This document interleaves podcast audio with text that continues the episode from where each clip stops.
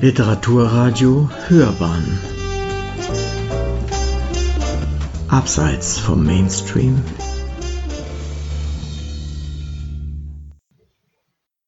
Literaturkritik.de Start ins literarische Jahr 2024.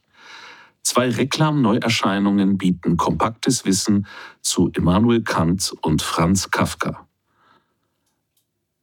Eine Würdigung von Manfred Orlik. Das Jahr 2024 hält wieder zahlreiche literarische Jubiläen parat. Bereits im Januar ist der 150. Todestag von Hoffmann von Fallersleben, 19. Januar. Später folgen der 300. Geburtstag von Friedrich Gottlob Klopstock, 2. Juli, der 50. Todestag von Erich Kästner, 29. Juli, oder der 100. Geburtstag von Friederike Mayröcker am 20. Dezember. Bekannte Werke haben ebenfalls ihr Jubiläum.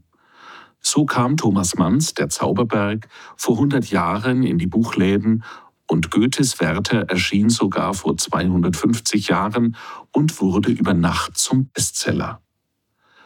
Auch auf internationaler Ebene hat das literarische Jahr 2024 in den nächsten Monaten einiges zu bieten. Zum Beispiel den 150. Geburtstag von Gertrude Stein am 3. Februar oder die 100. Geburtstage von James Baldwin, 2. August, und von Ephraim Kishon am 23. August.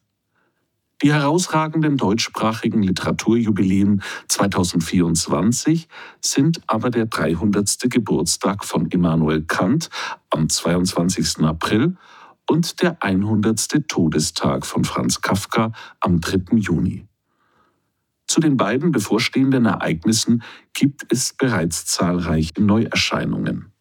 Nun hat der Reklam Verlag in seiner beliebten Reihe 100 Seiten zwei neue Titel veröffentlicht, die kompaktes Wissen zu Kant und Kafka vermitteln.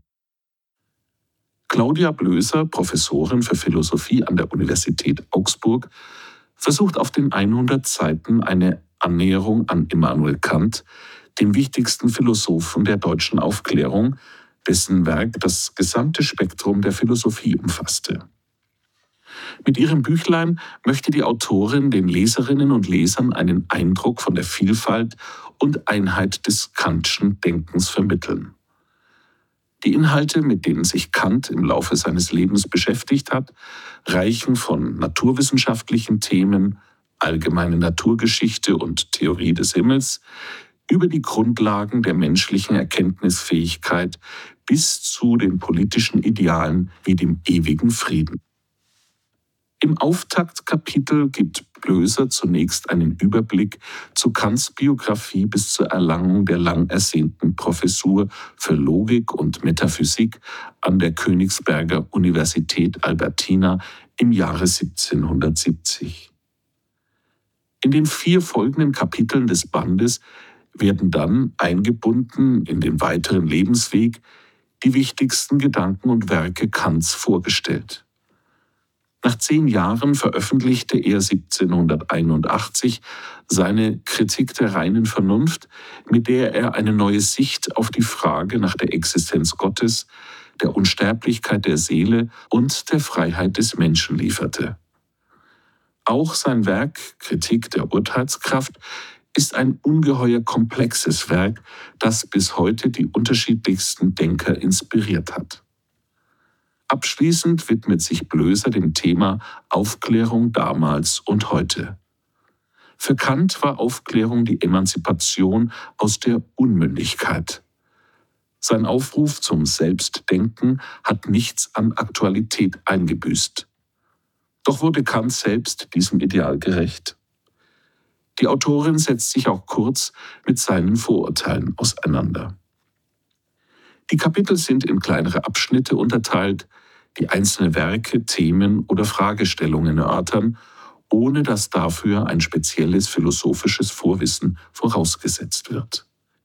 Für Oliver Jaraus, Professor für neuere deutsche Literatur und Medien an der Ludwig-Maximilians-Universität München, ist das Werk von Franz Kafka das Musterbeispiel für moderne Literatur, was auch erklärt, warum er zu den erfolgreichsten Autoren der Weltliteratur gehört. Seine Texte, die häufig absurde, bedrohliche Situationen schildern, irritieren, verstören und provozieren. Anhand von drei Beispielen demonstriert der Autor dieses Kafkaeske. An den beiden Kurzgeschichten Gib's auf und von den Gleichnissen sowie an der Türhüterlegende, auch vor dem Gesetz, aus dem Roman Der Prozess. Sie fordern die Leser auf, nach einem Verständnis zu suchen, doch gleichzeitig verweigern sie diese Möglichkeit. Anschließend skizziert Jahr aus Kafkas Biografie, die sich vorrangig in seinen Tagebüchern und Briefen erschließt. Im Mittelpunkt steht dabei die Verbindung von juristischem Brotberuf und Schreiben. Kafka hatte zwar viel geschrieben, aber nur wenige Bücher veröffentlicht. Nur ungefähr ein Zehntel seines gesamten Werkes erschien zu seinen Lebzeiten. Dabei hatte er sich stets um seine Veröffentlichungen gekümmert. In dem Kapitel Kafkas Welt beschreibt aus die Welt, die uns in Kafkas Texten begegnet. Ein spannungsreicher Gegensatz von Land und der Metropole Prag. In vielen Texten kämpfen die Protagonisten um Anerkennung, des Sohnes gegenüber dem Vater, des Einzelnen gegenüber der Gemeinschaft, des Künstlers gegenüber dem Publikum. Sie sind Abbilder von Kafkas Kampf um Anerkennung, der vor allem in seinen späteren Erzählungen zum Ausdruck kommt. Im abschließenden Kapitel versucht Jaraus eine Antwort auf die Frage zu finden, wie mit Franz Kafka umgehen. Die Antwort ist eine Einladung, die von seinen Texten ausgeht, die voller Faszination und Attraktion stecken. Beide Neuerscheinungen liefern einen Blick in Leben und Werk von Immanuel Kant und Franz Kafka, unterstützt durch zahlreiche Zitate, historische Abbildungen, Infografiken und Lesetipps. Eine Motivation und Einladung, die beiden Jubilare zu entdecken und sich ihnen wieder anzunehmen. Sie hörten Start ins literarische Jahr 2024. Zwei Reklam-Neuerscheinungen bieten kompaktes Wissen zu Immanuel Kant und Franz Kafka.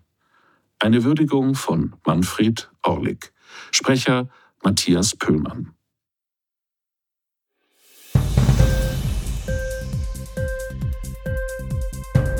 Dir die Sendung gefallen?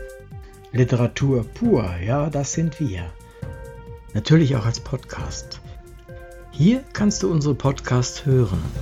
Anchor, Spotify, Apple Podcast, iTunes, Google Podcasts, radio.de und viele andere mehr.